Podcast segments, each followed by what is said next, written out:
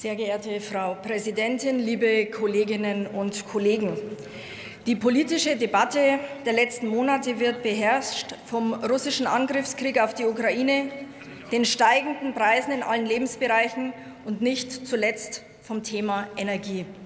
Wir diskutieren über eine mögliche Gasmangellage oder auch darüber, ob ein Stromdefizit besteht. Über die steigenden Preise sowieso.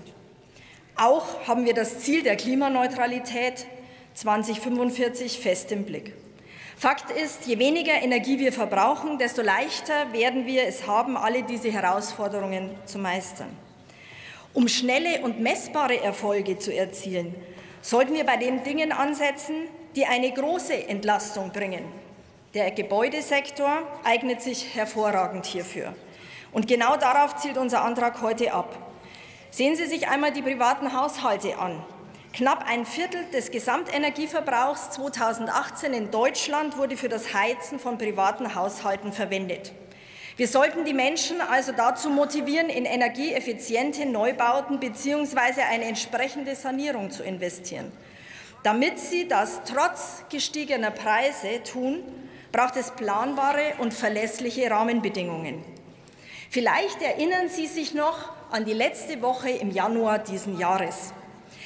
Ich erinnere mich sehr gut daran und wie vielleicht auch viele meiner Kollegen aus ländlichen Gebieten. In jener Januarwoche und den Wochen darauf haben mich viele Anrufe und Schreiben von verzweifelten, ja wütenden Bauherren erreicht, denen über Nacht die Möglichkeit der Förderung ihres Hauses über die KfW gestrichen wurde. Was ist das Ergebnis dieses Förderchaos? Ich habe in vielen Fällen aus meinem Wahlkreis gehört, dass Häuser im schlechteren Energieeffizienzstandard gebaut wurden oder gar nicht gebaut wurden. Im Ergebnis entstehen neue Wohngebäude, die mehr Energie verbrauchen als mit der plötzlich gestrichenen Förderung. Das kann nicht unser Anspruch sein. Bis heute hat die Regierung außerdem keine Aussagen darüber getroffen, wie die Förderung ab 2023 ausgestaltet werden soll. Und da sind wir schon beim nächsten Problem. Viele Ankündigungen, lange Zeit hört man nichts von der Regierung und schließlich wird man bei der Umsetzung enttäuscht. Dabei wäre im Hinblick auf die geplante Klimaneutralität schnelles Handeln geboten. Genau das schlagen wir mit unserem Antrag heute vor. Wir wollen steuerliche Anreize für Eigentümer und Vermieter setzen, wenn sie energieeffiziente Neubauten errichten oder ihre bestehenden Gebäude energetisch nachrüsten. Es geht also nicht nur um die Neubauten, Sie hätten vielleicht besser lesen sollen, sondern es geht auch um die Sanierungen. Und die steuerlichen Anreize sollen die bestehenden Förderungen flankieren. Auch das haben wir festgehalten, dass eben insgesamt weniger Energie im Gebäudebereich verbraucht wird.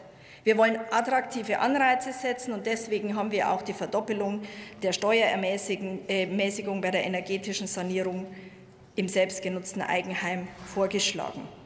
Und wir können damit auch nicht warten, bis Sie 2026 evaluiert haben, wie denn die Auswirkungen sind, sondern wir müssen jetzt anfangen, die Leute zu motivieren, Energie zu sparen. Wir vergeuden sonst wertvolle Zeit, so wie Sie es die ganze Zeit schon machen, seit Sie jetzt regieren. Über unsere Forderungen zum Bereich Photovoltaik, auch die sind ja angesprochen, werde ich nichts weiter ausführen. Wir haben nämlich unsere Vorschläge schon im Juni diesen Jahres unterbreitet mit unserem Antrag zum beschleunigten Ausbau von erneuerbaren Energien. Wir haben das erläutert. Scheinbar ist es aus fruchtbaren Boden gefallen. Es ist ja schon erwähnt worden. Heute Morgen wurde es im Rahmen des Jahressteuergesetzes mit aufgenommen. Ähm, ich bin gespannt, wie es weitergeht. Sie haben ja noch weitere Vorschläge angekündigt. Auf jeden Fall, das haben wir schon mal erreicht, dass es jetzt bei Ihnen hier im Vorschlag ist. Außerdem fordern wir, dass die Bundesförderung für energieeffiziente Gebäude attraktiv und vor allem verlässlich ausgestaltet wird. Dazu zählen wir auch kluge KfW-Programme, um nämlich herzugehen, zu sagen, wir kürzen die Programme, wir erhöhen die Standards ähm, und wir haben aber noch steigende Preise. Das wird nicht dazu führen, dass Sie Erfolg haben mit den KfW-Programmen. Für uns gehört auch dazu das Modell Jung kauft alt. Das heißt Sanierung von Bestandsbauten im Innenbereich, der Leerstände beseitigen soll, das Bündnis für bezahlbaren Wohnraum hat in dieser Woche dieses Programm auch mit aufgenommen. Wir unterstützen das ausdrücklich. Liebe Kolleginnen und Kollegen, unterstützen Sie unseren Antrag, zeigen Sie damit, dass es Ihnen ernst ist, die Eigentümer und Vermieter dabei zu unterstützen, Energie zu sparen, nicht erst irgendwann, sondern jetzt. Herzlichen Dank.